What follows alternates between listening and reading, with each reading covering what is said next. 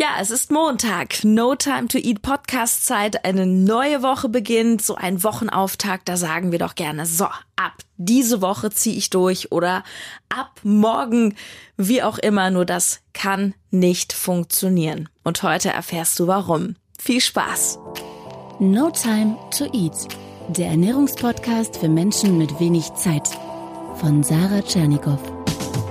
Hier geht es darum, wie du gesunde Ernährung einfach hältst und wie du sie im stressigen Alltag umsetzen kannst. Im Büro, unterwegs, zu Hause. Tip top!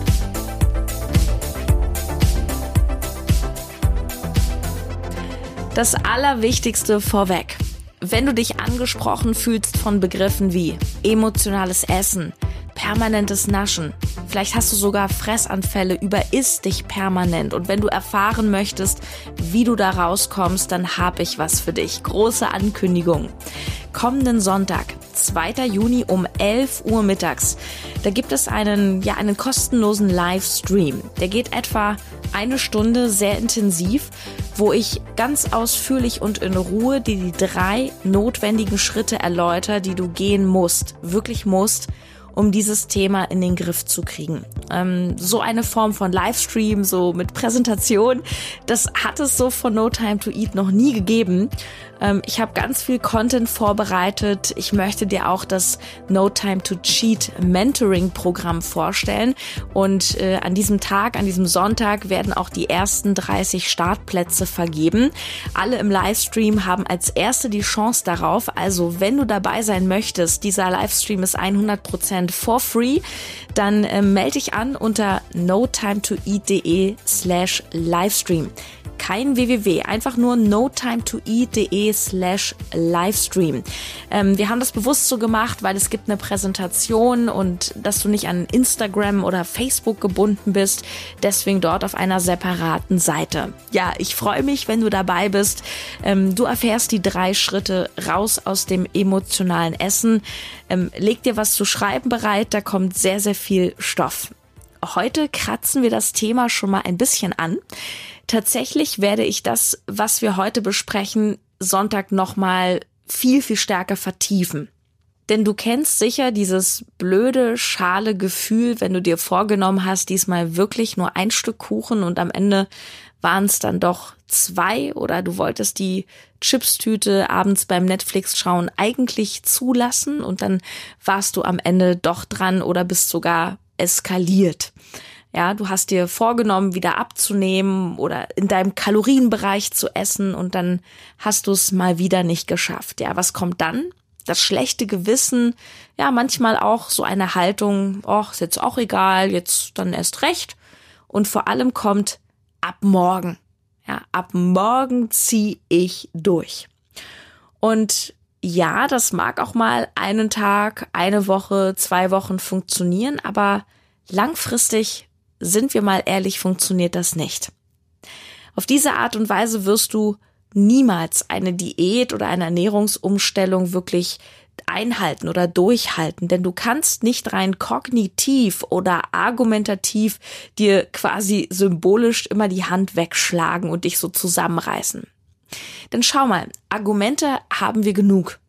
Was bringen dir Argumente? Was bringt es dir wirklich, wenn du dir innerlich erstmal erklärst, wie viel äh, Transfette oder wie viel Gramm Zucker sind in dem Ben Jerry's Eistopf zusammen. Ganz ehrlich, wenn du an einem bestimmten Punkt bist, dann isst du einfach. Da interessieren dich diese Argumente, dein Wissen darüber, dass es nicht gesund ist, einen Scheiß, um es mal ganz klar zu sagen. Erinner dich mal an die vorletzte Podcast-Folge über meine drei wichtigsten Erkenntnisse über Ernährung. Da habe ich gesagt, wir haben kein Wissensproblem, sondern ein Umsetzungsproblem. Und wenn du dich überisst oder zu viel nascht, dann machst du das ja auch nicht, weil du zu doof bist oder weil mit dir irgendwas nicht stimmt.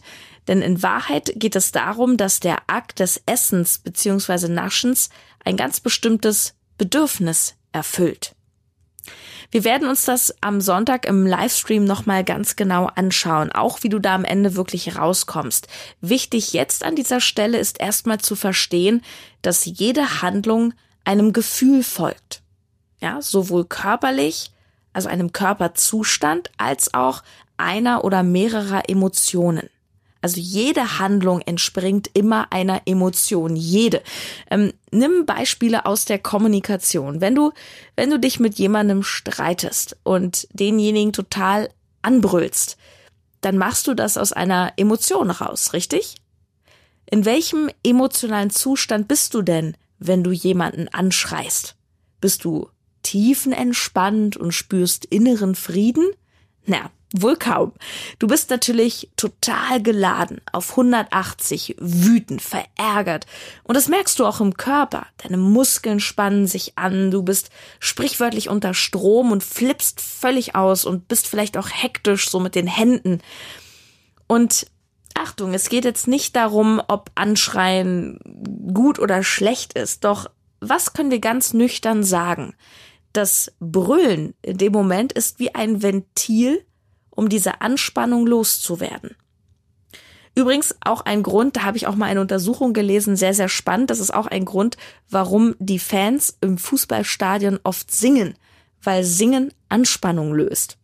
Also jede Handlung hat eine Funktion und ist nicht einfach so da. Jede Handlung hat einen Grund. Und es gibt noch einen Indiz dafür, dass deine Handlung, das Essen oder Naschen, auch etwas auflöst. Überleg mal. Was ist der Beweis dafür? Der Beweis ist, dass du dich im allerersten Moment, wo du isst, gut fühlst. Es ist lecker, es entspannt dich, es ist richtig nice. Nur das Gefühl hält halt nicht so lange an, weil sehr schnell klingt sich der Verstand ein und du hast ein schlechtes Gewissen. Ach man, schon wieder, total verkackt, so wird das nicht, ich schaff das einfach nicht, ich kann das nicht. Doch im ersten Moment findest du es gut. Warum? weil das Essen ein Gefühl körperlich und auch emotional aufgelöst hat. Es ist sozusagen wie ein Ausgleich. Die Frage, die du dir stellen musst, ist die, welche Funktion hat das Naschen bei dir? In welchem Moment ist es da? Warum, warum kannst du denn nicht Nein sagen? Was ist es, was dich in dem Moment gefühlt zwingt, zuzugreifen? Ich garantiere dir, dass wenn du das rausgefunden hast, diesen Mechanismus, dann hast du eine echte Chance, wirklich davon wegzukommen. Es ist, es ist etwas Arbeit, na klar, doch es lohnt sich, weil das ist eine sehr, sehr wirkungsvolle, langanhaltende Arbeit. Schau, und nun verstehst du auch, warum es nichts bringt, wenn du dir einfach sagst nach einem Fressanfall, ja, ab morgen, ab morgen reiß ich mich zusammen. Weil morgen oder wann auch immer dieses Verlangen wieder auftaucht, da ist halt wieder dieses Gefühl da. Und nur das Essen kann für dich in diesem Moment das Gefühl auflösen. Du kannst es nicht mit Argumenten auflösen. Und sorry, wenn ich diesen Vergleich bringe, aber das ist letztlich ein Suchtmechanismus. Ob jemand in bestimmten Situationen eine Zigarette raucht, säuft, kokst, spielt oder eben isst, der Mechanismus ist der gleiche. Ein Gefühl vermutlich irgendeine Form von Anspannung, wird auf die Schnelle befriedigt mit dem Griff zu was auch immer. Der Raucher weiß auch, dass seine Lunge schwarz wird und der Kokser weiß auch, dass er chronischen Schnupfen bekommt, wenn er so weitermacht und sonst noch was. Und der Spieler weiß auch, dass er Schulden hat. Genauso weiß derjenige, der Essanfälle hat, dass er womöglich zu dick ist oder dass der Zucker schlecht für ihn ist oder er Karies bekommt, weil er überdosiert aber das bringt in dem Moment nichts. Also, sich vorzunehmen ab morgen, das ist genauso hirnrissig wie Neujahrsvorsätze. Ja, alle Vorsätze, behaupte ich, ob nun im Januar, Februar, März oder sonst wann, ähm, sind im Grunde, ja, sie haben keine Substanz, wenn sie nicht über Emotionen gesteuert werden. Emotionen sind übrigens auch im weiteren Verlauf der Umstellung von größter Bedeutung. Nimm mal das Beispiel Schmerz auch seelischen Schmerz wie Angst. Kennst du diese Geschichten von Kettenrauchern, die von heute auf morgen plötzlich doch aufhören konnten, weil ihr Arzt einen Herzklappenfehler festgestellt hat und gesagt hat, so mein Freund, einen Monat so weiter und du bist tot. Der sitzt. Aus Schmerz, aus Angst, aus Angst davor, dann wirklich zu sterben. Die Angst davor ist dann so groß, weil die Diagnose so krass ist, dass derjenige es schafft, aufzuhören. Genauso wie ein Autoraser, der sich dann plötzlich ans Tempolimit hält, nachdem er einen schweren Unfall hatte und nur mit viel Glück überlebt hat. Ganze Branchen verkaufen dir Produkte über Angst. Zum Beispiel Versicherung.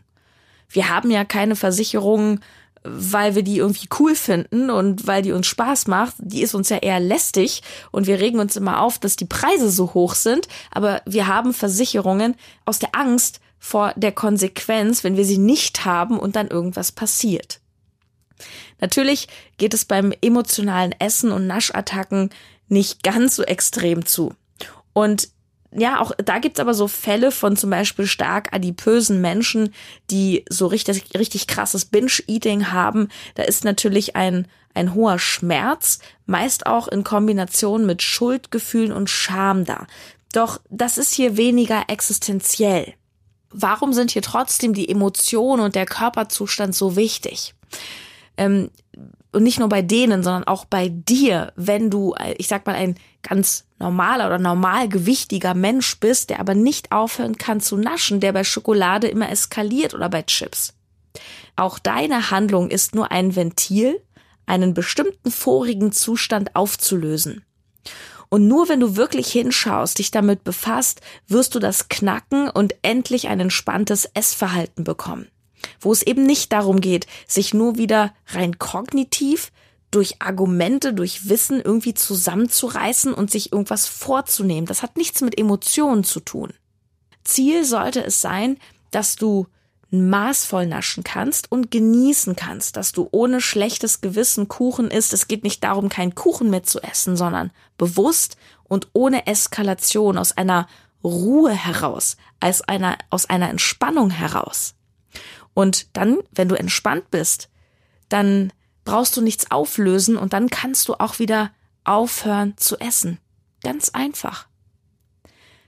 Wenn du jetzt denkst, das ist mein Thema, und du möchtest unbedingt wissen, wie das denn nun geht, du möchtest mehr erfahren dazu, dann komm unbedingt in den Livestream jetzt am Sonntag, den 2. Juni um 11 Uhr. Der Livestream, der geht etwa eine Stunde, vielleicht eine Stunde zwanzig, je nachdem, wie viele Fragen kommen. Und da verrate ich dir nochmal en Detail die drei Schritte, die du gehen musst, um das aufzubrechen.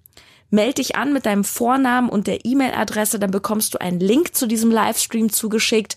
Gib ein notimetoeat.de slash Livestream ohne www, nur notimetoeat.de slash Livestream. Ähm, der Stream findet auf einer extra Webseite statt, weil ich eine Präsentation habe zum einen und damit wirklich jeder auch ohne Instagram oder wie auch immer teilnehmen kann. Und wir lassen auch nur begrenzt Leute rein. Also hol dir am besten jetzt schon den Platz. Du bekommst dann einen Link. Das Ganze ist auch nochmal in den Show Notes verlinkt ja, ich danke dir sehr fürs Zuhören. Eine Folge, die mir auch sehr, sehr viel bedeutet hat. Und ja, ich hoffe, du hattest einen kleinen Aha-Moment. Ich freue mich auf dich am Sonntag im Livestream. Bye, deine Sarah.